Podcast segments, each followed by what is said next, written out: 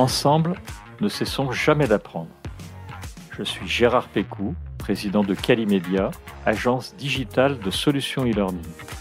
Je vous accueille sur Never Stop Learning, un podcast qui vous fait rencontrer des acteurs de la formation entrepreneuriale et éducative d'aujourd'hui et de demain.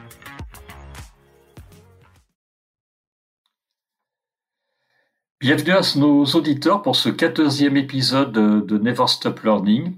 J'accueille aujourd'hui Franck Janin, qui est le fondateur et le CIO d'AlgoSup, et je suis vraiment très heureux de, l'accueillir. AlgoSup est une école supérieure d'enseignement 2.0 qui, comme vous le découvrirez tout au long de cet épisode, est, est particulièrement innovante. Bonjour Franck. Bonjour Gérard, bah, je suis aussi euh, ravi d'être là. Est-ce que tu peux nous raconter brièvement le cheminement de, vie qui t'a amené à créer une école supérieure qui, euh, comme on va le voir, euh, je crois qu'on peut le dire, brise complètement les codes classiques de l'éducation? Alors c'est le brièvement qui est compliqué, mais je vais. Je, euh, je sais. je suis pas du monde de l'éducation. Je suis vraiment. J'ai fait des études, hein, mais je viens du monde des logiciels. Je suis tombé dedans quand j'étais petit, parce que j'ai commencé à programmer quand j'avais 10 ans. J'ai fait des jeux vidéo pour pouvoir m'amuser avec l'ordinateur euh, que j'avais et qui possédait aucun logiciel. J'ai créé mes propres jeux et puis euh, progressivement, ils commençaient à ressembler à quelque chose, donc je les ai commercialisés et je me suis retrouvé à peu près par hasard au démarrage d'Ubisoft. Donc j'ai développé les, premiers jeux d'Ubisoft. Ils ont pas mal, euh, ils ont pas mal grandi depuis.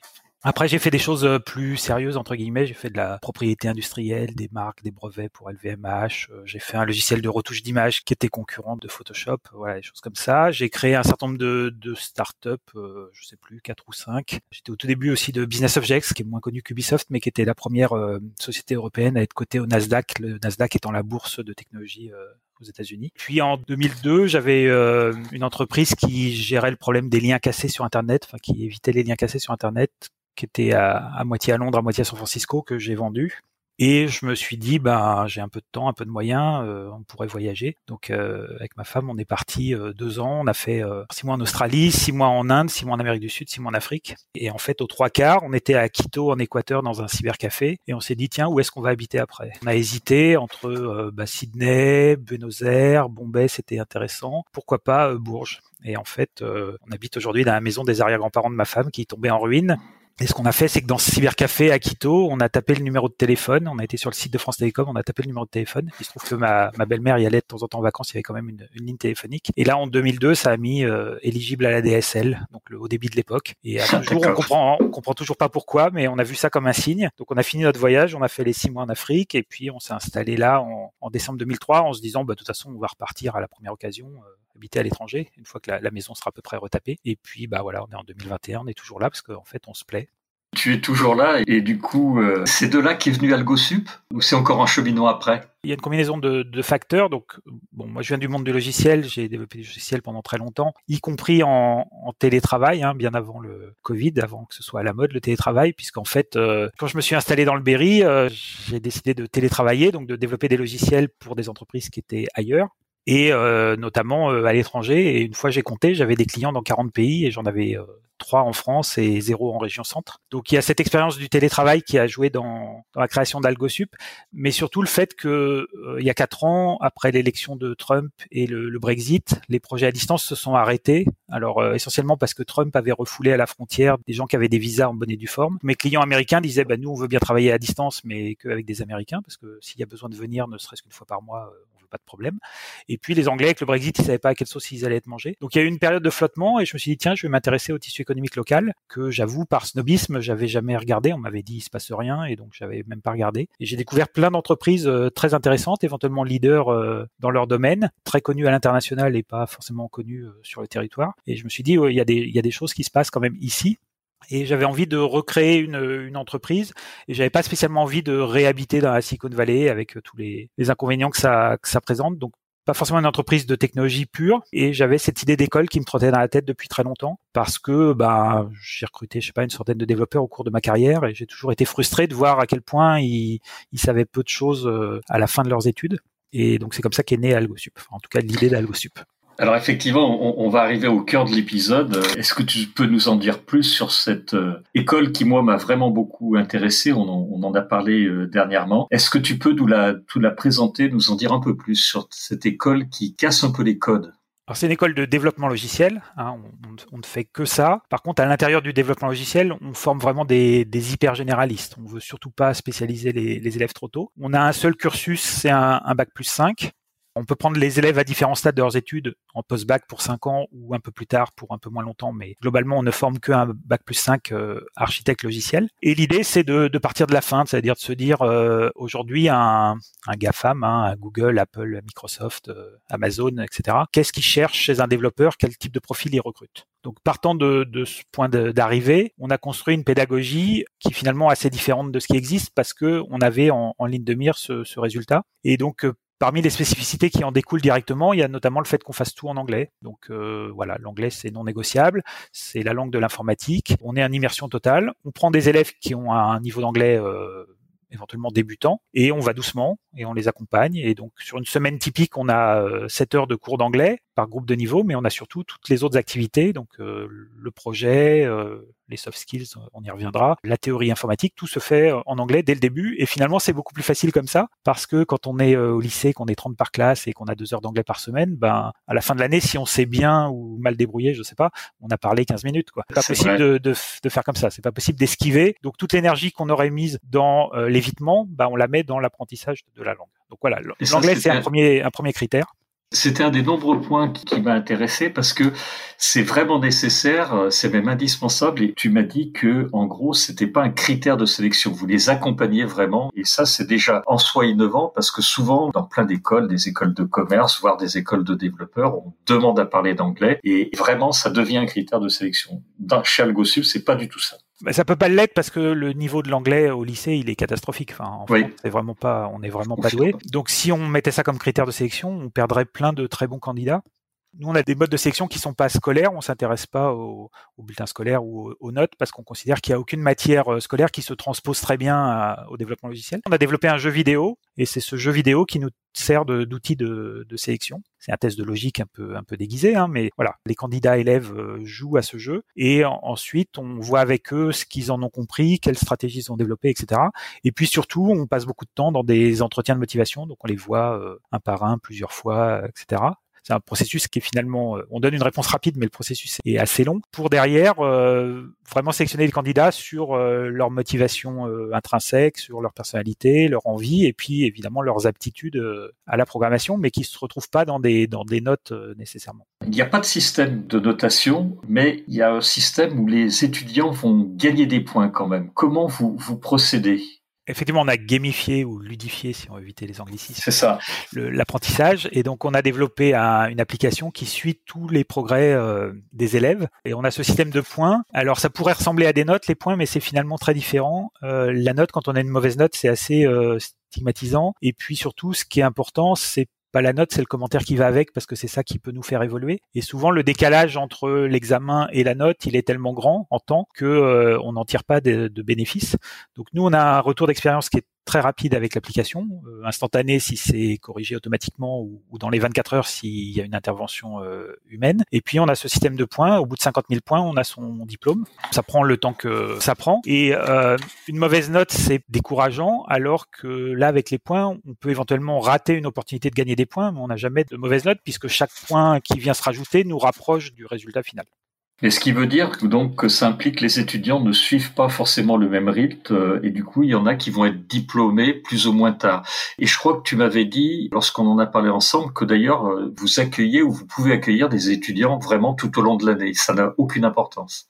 Effectivement, le concept d'année scolaire, il est complètement désuet. Les grandes vacances, ça a été conçu à l'époque où il fallait des bras pour les, les moissons. Pour les champs. Je veux dire, c'est voilà, c'est pas du tout euh, pour des raisons pédagogiques et c'est plus du tout d'actualité. Même les même les moissons demandent moins de, de main d'œuvre. Donc nous, on a une notion de parcours, c'est-à-dire qu'à travers l'application, on va choisir des chemins différents. À la fin, on aura vu toutes les mêmes, en tout cas, on aura accès aux mêmes compétences, mais on peut le faire par des chemins euh, différents. On a cette notion de, de défi dingue. Euh, l'élève se construit au cours de la première année un défi, euh, un objectif très ambitieux pour les cinq ans plus ou moins cinq ans, hein, puisque on a vu que le, temps était euh, différent d'un individu à l'autre, mais il se construit un, objectif très ambitieux, et nous, on va décréter euh, des étapes, des points de passage, et l'élève va aller recruter d'autres élèves pour travailler par petits groupes de 4-5 sur ces différentes étapes, et à l'inverse, il va participer au défi d'un de ses camarades pour pouvoir euh, à la fin euh, obtenir quelque chose qui était inimaginable euh, au début, enfin qui pensait tout à fait inatteignable et qui devient atteignable parce que on l'a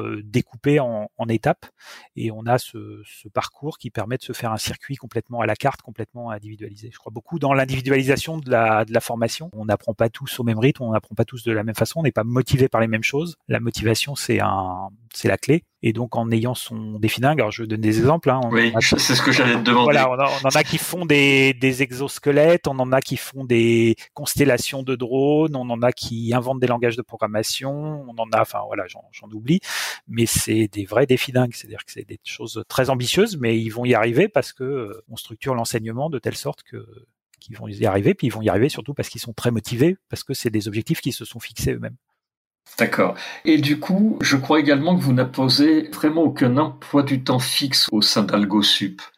Il va y avoir des conférences, il va y avoir comment vous structurez vos emplois du temps? Alors on travaille sur ce que il y a un auteur qui s'appelle Daniel Ashpink qui a écrit un bouquin qui s'appelle Drive. Il appelle ça la motivation 3.0. C'est-à-dire que en gros la motivation 1.0 c'est euh, faut pas se faire manger, faut trouver à manger et faut se reproduire. Donc ça nous a servi pendant euh, quelques euh, centaines de milliers d'années. Centaines de milliers d'années au bas mot. la motivation 2.0 c'est le taylorisme. Hein, c'est le travail c'est pénible donc faut une carotte et un bâton. Bon, voilà. Et la motivation 3.0, c'est la motivation intrinsèque, c'est on fait les choses parce qu'on a envie de les faire. Et pour ça, il y a trois euh, critères. Il y a l'autonomie, il y a la maîtrise et puis le, le sens. On travaille sur l'autonomie, mais l'autonomie, ça s'acquiert. C'est-à-dire que nos élèves qui sortent du bac, ils sont pas suffisamment matures pour qu'on leur dise euh, allez-y, les vacances c'est illimité, euh, c'est quand vous voulez, autant que vous voulez. les cours, vous venez, vous venez pas, c'est pareil. Enfin voilà.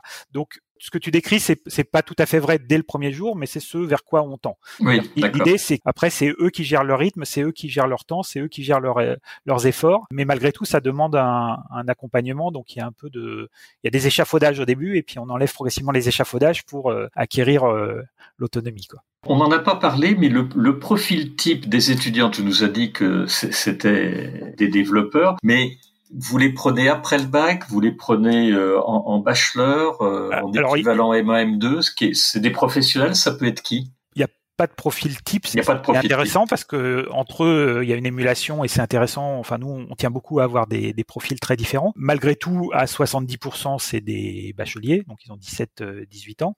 On en a quelques-uns en reconversion ou quelques-uns qui ont des, on a cinq hein, qui ont des bacs plus 2, bac plus 3, donc qui vont aller plus vite vraisemblablement. Mais on essaye aussi de diversifier les bacs, les filières. Donc euh, on a évidemment plutôt des scientifiques, mais on est très intéressé par des gens qui auraient fait des langues ou éventuellement des littéraires. On essaye de détecter euh, chez le candidat des aptitudes, même si le candidat s'en rend pas compte. La programmation ou la création de logiciels, c'est pas du tout l'image qu'on se fait euh, du geek boutonneux derrière son écran. Enfin, ça, ça existe, mais ça existe parce qu'il y a une pénurie et donc les entreprises sont prêtes à tolérer des comportements qui seraient pas acceptables autrement. Nous, on forme pas des geeks, hein, on forme pas des gens qui savent pas communiquer. On a une journée par semaine qui est consacrée aux soft skills, donc les autres matières, euh, bah, communication, écrite, orale, euh, voilà, on fait des, des, choses très très variées, du théâtre d'improvisation, on a fait de l'orthographe, on a fait du secourisme, euh, on fait de la créativité, on fait de la gestion du temps, du travail en équipe, enfin voilà tout le reste. Et donc à la fin, on veut des vrais communicants qui vont décloisonner, travailler avec des professions différentes être capable de se mettre dans la tête du, client ou de l'utilisateur, traduire les contraintes ou les concepts de la machine dans des mots euh, qui sont pas du jargon et que l'utilisateur va pouvoir euh, comprendre. Et en gros, le développeur, c'est un traducteur, c'est-à-dire c'est quelqu'un qui va faire le lien entre euh, une expression de besoin en langage en anglais ou en langage humain, et puis euh, des choses que la machine peut comprendre, et dans les deux sens, donc de traduire le, la demande de l'utilisateur dans un langage que la machine comprend, et traduire les contraintes, les limites de la machine dans un langage que l'utilisateur ou le client peut comprendre. Donc c'est un vrai métier de traducteur, et c'est pas pour rien qu'on parle de langage de programmation. Hein. Apprendre un langage de programmation, c'est pas très différent d'apprendre une langue étrangère. Plus on en apprend, et plus c'est facile d'en apprendre. Tout à fait. Alors, je crois que tu ne leur apprends pas spécialement les, les, derniers langages parce que tu considères toi que tu dois plutôt leur apprendre à apprendre plutôt que de se concentrer sur les finalement ces derniers langages dont on sait tous qu'ils seront dépassés euh, dans deux ans, dans trois ans euh, et qui deviendront peut-être d'ailleurs obsolètes. Alors effectivement, il y, a, il y, a, plusieurs notions dans ce que dans ce que tu dis. On se jette pas sur la nouveauté sous prétexte que c'est nouveau. Et il se trouve qu'on est dans une industrie très immature. Depuis 1945, hein, le premier ordinateur, le nombre de développeurs, donc les gens qui font des logiciels, il, double tous les cinq ans. Donc c'est exponentiel, euh, il y en a jamais assez malgré tout. Et quand on prend le problème dans l'autre sens, ça veut dire qu'à n'importe quel moment de l'histoire de l'informatique, la moitié des développeurs ont moins de 5 ans d'expérience. Ah. Donc, on est dans une industrie où les gens expérimentés sont dilués en permanence et noyés dans la masse par un afflux massif de nouveaux arrivants. Et la conséquence de ça, c'est qu'on réinvente la roue en permanence et qu'on se jette sur la nouveauté parce qu'on croit que la nouveauté c'est mieux, alors que souvent la nouveauté a été créée par des gens qui ne savaient pas que ça avait déjà existé sous une autre forme avant. Donc on enseigne des langages très récents euh, ou des, technologies très récentes, mais parce qu'elles sont intéressantes. Je prends l'exemple du Go, qui est un langage de programmation inventé par Google en, en 2007 et rendu public en 2009.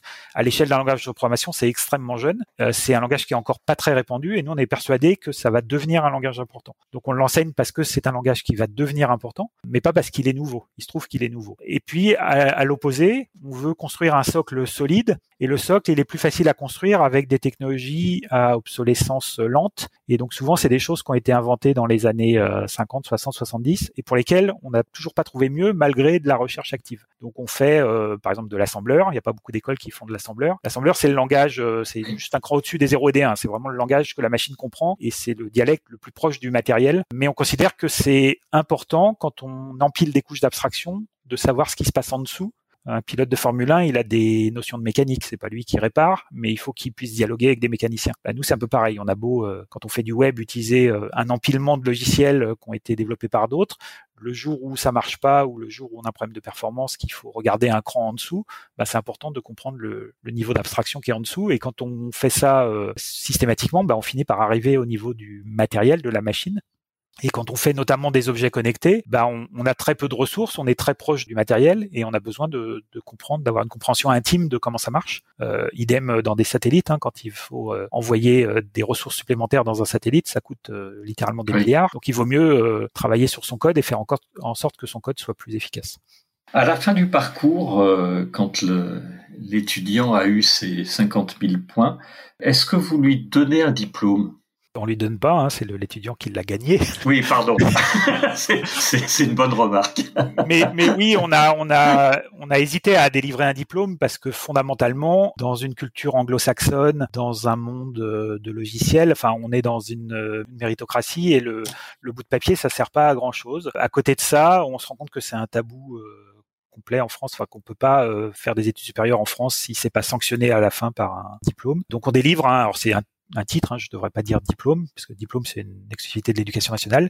Nous, on délivre un titre RNCP, donc euh, Registre national des certifications professionnelles, qui s'appelle euh, architecte logiciel et qui est un bac plus 5 euh, reconnu par l'État. Si on n'avait pas la demande de la part des parents et des élèves, on s'en passerait bien parce que finalement ça nous rajoute des contraintes et ça n'apporte pas beaucoup de valeur à la formation en tant que telle.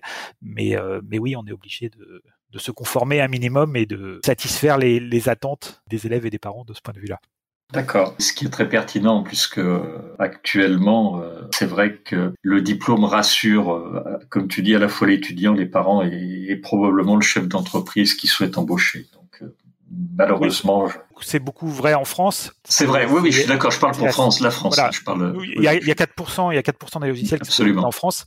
Nous, on les forme au télétravail et on les forme en anglais. Et donc, ils ont accès à 96% des logiciels qui sont pas faits en France. Et, et, dans ce contexte-là, un recruteur va pas euh, les sélectionner sur leur CV, il va les sélectionner sur leur contribution à des projets open source. Un CV, on déclare ce qu'on sait faire, et quand on contribue à un projet open source, on montre ce qu'on sait faire. Donc nous, on les fait travailler sur leur e-réputation euh, dès le début. On leur fait venir un, un, photographe qui fait des photos de profil euh, pour leurs réseaux sociaux euh, professionnels dès le premier jour. Euh, il crée un compte LinkedIn, etc. Stack Overflow pour ceux qui connaissent, qui sont des, sites plus euh, dédiés aux, développeurs. Mais voilà, la, e-réputation, ça fait partie des soft skills, des choses qu'on travaille dès le début, parce qu'on considère que sa présence, les traces qu'on va laisser sur Internet, c'est ça qui fera que un, recruteur va nous trouver et va vouloir, euh, va vouloir nous embaucher. Au-delà des projets, on fait on six projets par an. Donc il y a ces défis dingues, hein, mais dans les étapes intermédiaires, on fait des projets qui sont euh, commandés par des entreprises. On n'a ni alternance ni stage, hein, c'est ces projets en télétravail qui font office d'eux en quelque sorte. Et les, les entreprises qui nous commandent des projets, ils sont bien sûr intéressés par le développement du logiciel qu'on va produire, mais ils ont une arrière-pensée qui est de, bah, de recruter les élèves ou de préempter un peu les élèves, sachant que dans ce monde-là, le recrutement c'est un cauchemar pour tous les tous les employeurs et la pénurie elle est mondiale, chronique, elle ne fait que s'aggraver. Et quand il y a des crises comme la crise sanitaire, bah, c'est encore pire parce que les entreprises qui s'en sortent bien, c'est les entreprises maîtrise du numérique, soit celles qui fabriquent les outils, soit celles qui sont déjà très dématérialisées, très numérisées.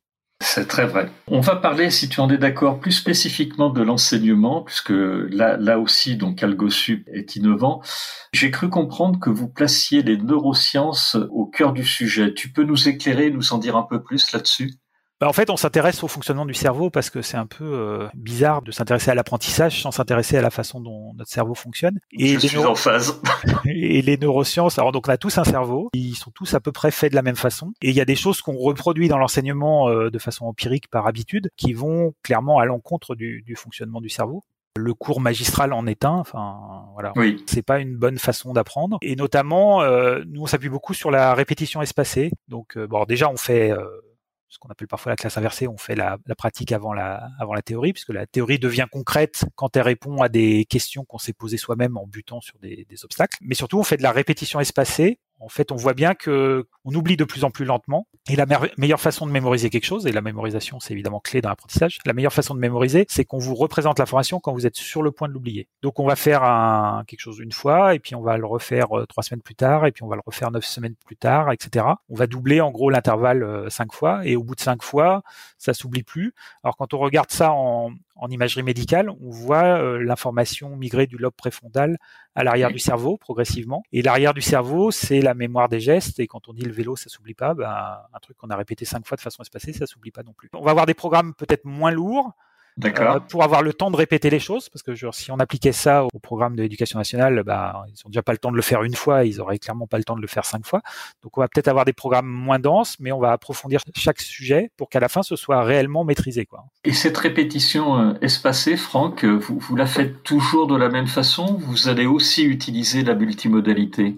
Bah, en fait, on se sert de notre application là qui est centrale et qui suit le progrès des élèves, donc avec le système de points, etc., avec les, des défis de code ou des tâches euh, pour l'apprentissage des langues. Et cette, cette euh, application, bah, elle s'adapte à chaque euh, utilisateur. Hein. Donc, on va évidemment avoir des délais qui sont différents d'un individu à, l'autre. Et puis, le numérique, c'est parfait pour individualiser l'enseignement. C'est-à-dire que là où on n'aurait pas pu, sans les outils numériques, on n'aurait pas pu avoir un enseignement vraiment à la carte. Là, on va pouvoir représenter l'information à chacun au moment où lui est sur le point de lui ou elle est sur le point de, l'oublier et c'est là que c'est efficace puisque c'est adapté à chaque à chaque cycle d'apprentissage de, l'élève de l'utilisateur.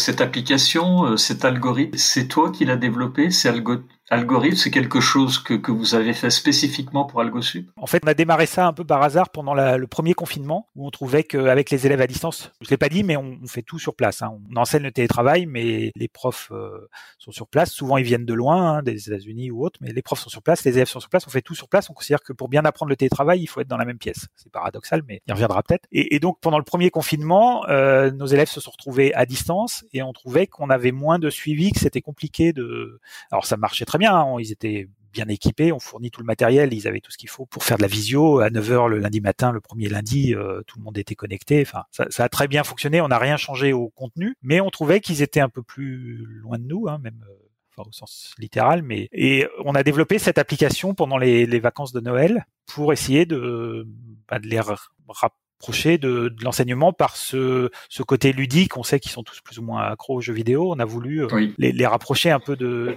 de ça et on s'est rendu compte que ça fonctionnait extrêmement bien au-delà de nos, espérances. Et donc maintenant, on fait tout dans l'application. Et donc l'application nous sert, y compris évidemment, à mesurer le, bon délai pour représenter l'information à chaque élève. Et voire même, on exploite l'information collective, c'est-à-dire que si vous apprenez à une certaine vitesse qui est comparable à celle d'un autre élève sur certains sujets, ben, on peut se servir des données de l'autre élève pour euh, faire des hypothèses sur le temps que vous, vous allez mettre. Donc on a un, peu comme des recommandations sur Amazon, quoi. Hein. Le fait qu'on a euh, un groupe d'élèves qui se sert de l'application, ça nous permet d'affiner, y compris individuellement pour euh, pour chaque élève. Et donc oui, c'est développé en interne. C'est moi qui ai développé, mais ça c'est pas le logiciel, c'est notre savoir-faire. Donc il n'y a pas d'exploit, mais en tout cas, on n'aurait pas trouvé sur le marché des choses adaptées puisque on part de la page blanche et, et on essaye de coller vraiment aux besoins. Quoi. Je voulais revenir un peu sur la motivation. Je crois que euh, chez AlgoSup, tu essayes beaucoup de jouer sur la motivation intrinsèque. C'est exact? Oui, bah c'est ce qu'on disait tout à l'heure, c'est-à-dire que c'est cette notion de parcours, de défi dingue, de faire les choses dans l'ordre qu'on a envie de les faire. Le diplôme ou le, les points, ça doit pas être un objectif. C'est ça. C'est-à-dire qu'ils sont là pour apprendre, ils sont pas là pour avoir des points. Donc ce qu'il faut, c'est qu'ils euh, comprennent vraiment quel est l'objectif. Et à partir du moment où on fait quelque chose qu'on a décidé soi-même et qu'on a envie de faire, bah, ça marche euh, beaucoup mieux. Il y a des tas d'exemples sur le sujet. Hein. Il y a, je sais qu'en Suède, ils avaient essayé de rémunérer le don du sang et ils ont eu euh, instantanément deux fois moins de donneurs. Parce qu'en fait, ils sont partis d'une motivation intrinsèque, faire une bonne action, et ils l'ont transformé en transaction commerciale. Oui. Et, et, du coup, ils ont perdu la moitié des donneurs. Donc, on voit bien la puissance de la motivation intrinsèque et que quand on met un objectif ou quand on met une carotte, eh ben, on peut facilement détruire la motivation intrinsèque, euh, éventuellement la remplacer par une autre motivation, mais qui est moins forte. Et donc le fait que les élèves euh, décident pour eux-mêmes et choisissent, et voilà, on les guide, on structure, mais euh, c'est, ils sont là pour eux et pour apprendre. Enfin, c'est pas, on peut pas le faire à leur place et on peut pas les motiver à leur place, quoi. Je voulais revenir sur cette euh, notion de motivation intrinsèque parce que ça me paraît vraiment euh, très très important et paradoxalement c'est très peu utilisé, euh, on va dire dans l'éducation, dans les diplômes supérieurs, etc. On, le voit malheureusement très peu. On est surtout la culture du diplôme et finalement une vision assez négative de l'apprentissage et, c'est tout le contraire que vous faites à AlgoSup et, et, vraiment bravo pour ça. Le problème c'est qu'on oppose apprentissage et plaisir, c'est-à-dire que c'est comme le, le taylorisme de dire le de travail pénible, il faut contraindre les gens à le faire, bah, de dire que l'apprentissage c'est pénible. Et si on donne une récompense, bah déjà on envoie les mauvais messages parce que si on donne une récompense, on, induit l'idée que ça va être désagréable et que il faut une récompense pour euh, pour compenser quoi. Donc nous on est plutôt sur la notion de de plaisir, d'effort. Hein, le, le, le, plaisir, c'est pas antinomique avec l'effort. Apprendre, ça demande un effort. Ça, les, les, neurosciences nous le montrent très très bien. Apprendre, c'est recabler le, cerveau. Recabler le cerveau, ça consomme de l'énergie, ça demande des efforts. Et donc, euh, si on fait quelque chose euh, facilement, c'est qu'on n'est plus en train d'apprendre. C'est qu'on maîtrise ce sujet-là et il est temps de passer à un autre sujet. Et ça, l'application va le, va le détecter et va orienter les élèves. Donc, apprendre, ça demande forcément un effort, donc ça on le dit bien aux, candidats dès le début. Mais faire un effort, ça veut pas dire euh, ne pas prendre de plaisir, et, au contraire, enfin on peut trouver du plaisir dans, dans l'effort et dans l'apprentissage. C'est pas du masochisme, hein. enfin je veux dire, les gens qui font du sport et ils finissent par, euh, ça m'est jamais arrivé moi, mais il paraît que les gens qui font du sport jusqu'à un certain point, ils finissent par trouver du plaisir dans le dans le sport, et qu'après quand ils arrêtent, ça leur euh, ça leur manque. Bon, hein. c'est les endorphines. Voilà, exactement, c'est les endorphines. Les gens qui font des triathlons ou des hypertrails ou voilà, bon bah y a, forcément il y a, y a de l'effort, mais plaisir et effort, ça peut, ça peut aller avec. Et pour nous, l'apprentissage, ça doit être un plaisir. Je vais te poser une question, je pense avoir la réponse au vu de tout ce que tu m'as dit. Vous avez un programme spécifique qui se reproduit toutes les années ou vous fonctionnez différemment? Alors dans, dans, les spécificités, on n'a pas parlé de nos, nos, enseignants, enfin ou de nos. Oui. je voulais en dire là. En, fait, en fait, on n'a pas de, de, prof en tant que tel. C'est ça. parce qu'effectivement, le, le, risque d'un prof euh, plein temps, salarié, etc., bah, c'est de recycler le même cours d'une année sur l'autre. Hein, c'est tentant parce que un cours, ça demande beaucoup de, de travail, de, de préparation. Euh, en informatique, euh, les choses se périment très très vite. Hein. Il y a des technos qui ont la durée de vie d'un pack de lait, hein, donc ça sert à rien de ressortir des trucs tous les ans. Ils vont forcément être périmés. Et donc nous, nos, intervenants, c'est que des professionnels du logiciel. Alors on essaie de les faire venir, euh, enfin de prendre les meilleurs mondiaux. Donc euh, souvent ils travaillent chez Google, Amazon, Microsoft, euh, enfin ou d'autres grands éditeurs de logiciels. Souvent ils viennent de la Silicon Valley parce que c'est là que ça se passe. Alors en période Covid, je te cache pas que ça a été un peu compliqué. Oui, ça doit être... On s'en est, pas trop mal sorti. On a fait un tout petit peu de visio, mais le minimum. Mais bon, ça risque d'être plus simple l'année prochaine. Et donc on a des intervenants qui viennent, qui sont plus des mentors en fait, hein, qui font soit des mini conférences et puis derrière un, qui ont un rôle de mentor et qui viennent expliquer euh, ce sur quoi ils ont travaillé la veille. Donc c'est forcément très à jour, ils sont forcément euh, très compétents sur le sujet, ils sont euh, souvent passionnés, les, élèves s'en rendent compte, hein, la, passion c'est assez communicatif. Et donc on va identifier les bons mentors par rapport aux bons défis dingues et on va apparier les, bonnes personnes pour que les élèves soient suivis par quelqu'un bah, qui comprend ce qu'ils sont en train de faire et qui va, les aider dans cette tâche. Ouais, c'est génial. Et j'ai cru comprendre aussi que tu avais euh, mis en place une notion de formation continue. J'imagine que c'est la suite logique de ce que tu es en train de, dire, c'est-à-dire comme ça bouge beaucoup, il faut que bah, il y ait une constante euh, formation continue. Dans une école comme euh, AlgoSup, tu y as pensé et c'est quelque chose que tu mets en place. Moi, ça m'a toujours sidéré que un pilote d'avion, s'il n'a pas volé pendant un an, on lui retire sa licence, et qu'un informaticien, s'il n'a pas ouvert un bouquin pendant cinq ans, on lui file les clés du système. Tout à fait. C'est aussi grave, ça a les mêmes conséquences. On peut tuer des gens avec du logiciel, malheureusement, ça, ça arrive. Et donc, il faut euh, bah, apprendre toute sa vie. En informatique, à la fin de sa carrière, on est à 98% autodidacte, hein, parce que finalement, si on se repose sur ce qu'on a appris à l'école, euh, on a un gros gros problème. Enfin, on s'en est rendu compte avant ça. Et donc nous, l'idée, c'est de faire des, des, piqûres de rappel, donc euh, que les gens qui sont en poste euh, après, on n'a qu'une promo pour l'instant, hein, on est au tout début de l'aventure, mais quand on aura des gens en poste dans, dans 4-5 ans, l'idée, c'est qu'ils reviennent au moins 15 jours par an à l'école pour des petites piqûres de rappel et sachant que 15 jours par an, ça peut suffire parce qu'on sait exactement où ils ont laissé euh, l'école, où ils doivent être et ce qu'ils ont raté euh, dans l'intervalle. Et donc, on peut, sur des périodes euh, finalement très courtes, enfin, je trouve la métaphore du, de la piqûre de rappel est, est, pas mal parce que des fois, de juste répéter une fois de plus ou de retraiter certains sujets, ça permet de bah, de gagner beaucoup de temps et de se remettre à niveau comme s'ils étaient fraîchement euh, diplômés. Quoi. Donc l'idée, c'est qu'ils soient euh, en permanence fraîchement diplômés,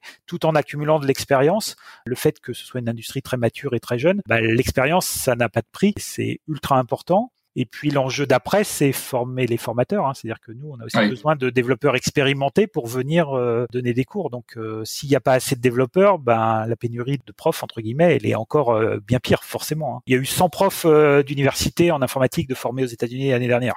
C'est ah oui, d'accord. Hein. Voilà. Donc, donc on est sur cette idée de d'apprendre toute sa vie, d'apprendre en continu, d'apprendre par soi-même, et puis bah, d'y prendre du plaisir. Hein. C'est-à-dire que on est dans un monde où finalement le temps de travail va se réduire parce que les machines font de plus en plus de choses à notre place. Et donc après, on a le choix, c'est-à-dire soit on passe sa vie euh, devant Netflix, soit on considère que l'apprentissage c'est aussi un loisir et que pendant son temps libre entre guillemets, bah, on va apprendre, euh, acquérir des nouvelles compétences. Donc nous, tout à fait. Je, suis, comme toi, je suis, plutôt un adepte de la deuxième solution en, ce qui me concerne, hein, comme, toi. Aussi, non, non, mais on peut, on peut regarder Netflix, mais pas autant que se former, surtout dans le monde dans lequel on vit. On va arriver à la fin de cet épisode. Je vais bien sûr te laisser le mot de la fin.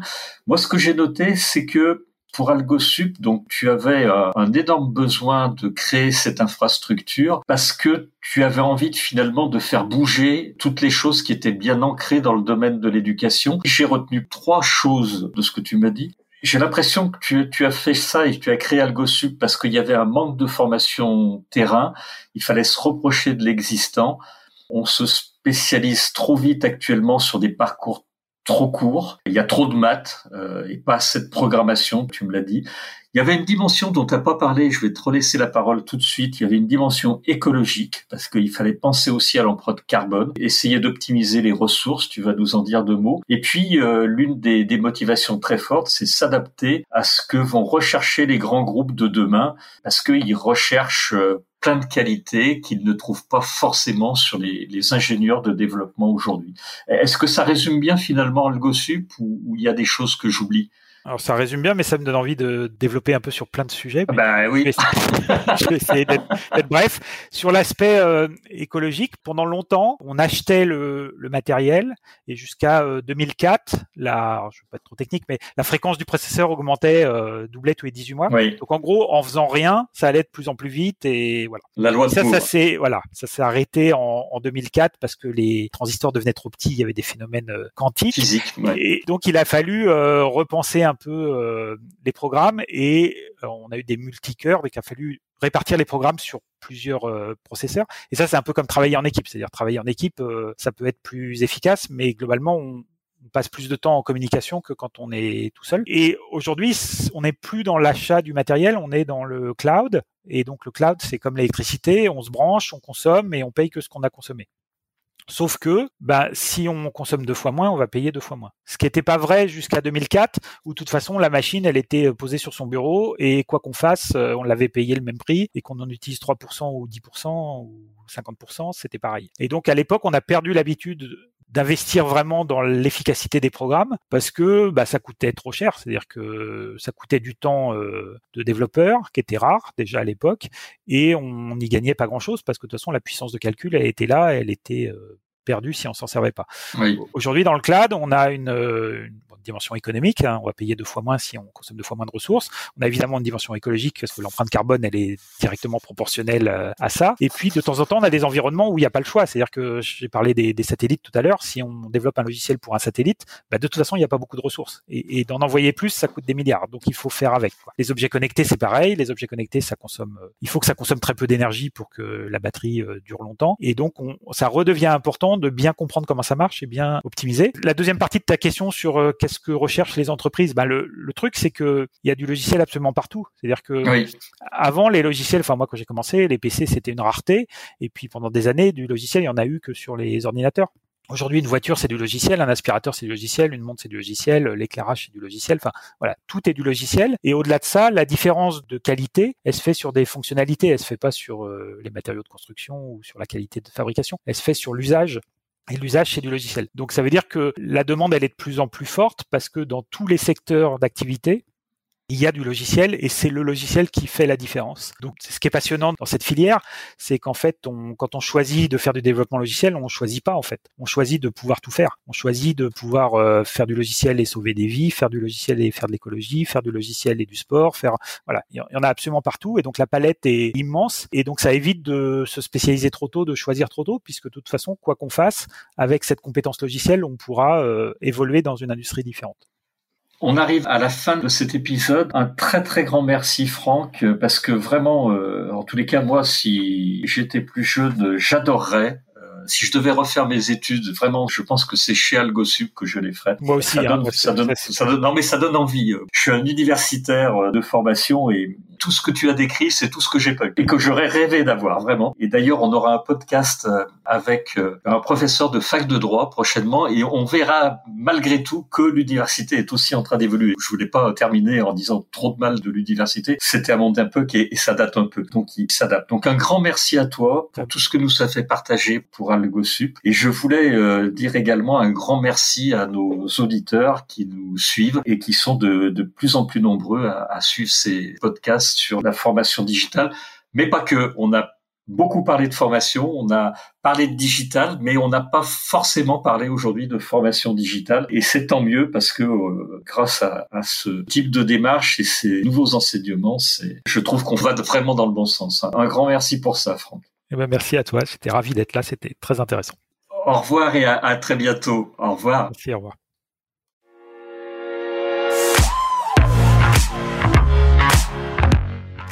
Vous êtes arrivé à la fin de cet épisode. Je vous remercie pour votre écoute attentive. Si l'épisode vous a plu, partagez-le auprès de votre entourage et donnez-lui une bonne note suivie d'un commentaire sympathique pour nous aider à grimper dans les classements. Je suis Gérard Pécou, président de Calimedia. Si vous cherchez une solution e-learning, rendez-vous sur calimedia.fr. Notre équipe vous accompagnera avec un très grand plaisir. Nous nous retrouverons dans le prochain épisode de Never Stop Learning pour qu'ensemble, nous ne cessions jamais d'apprendre.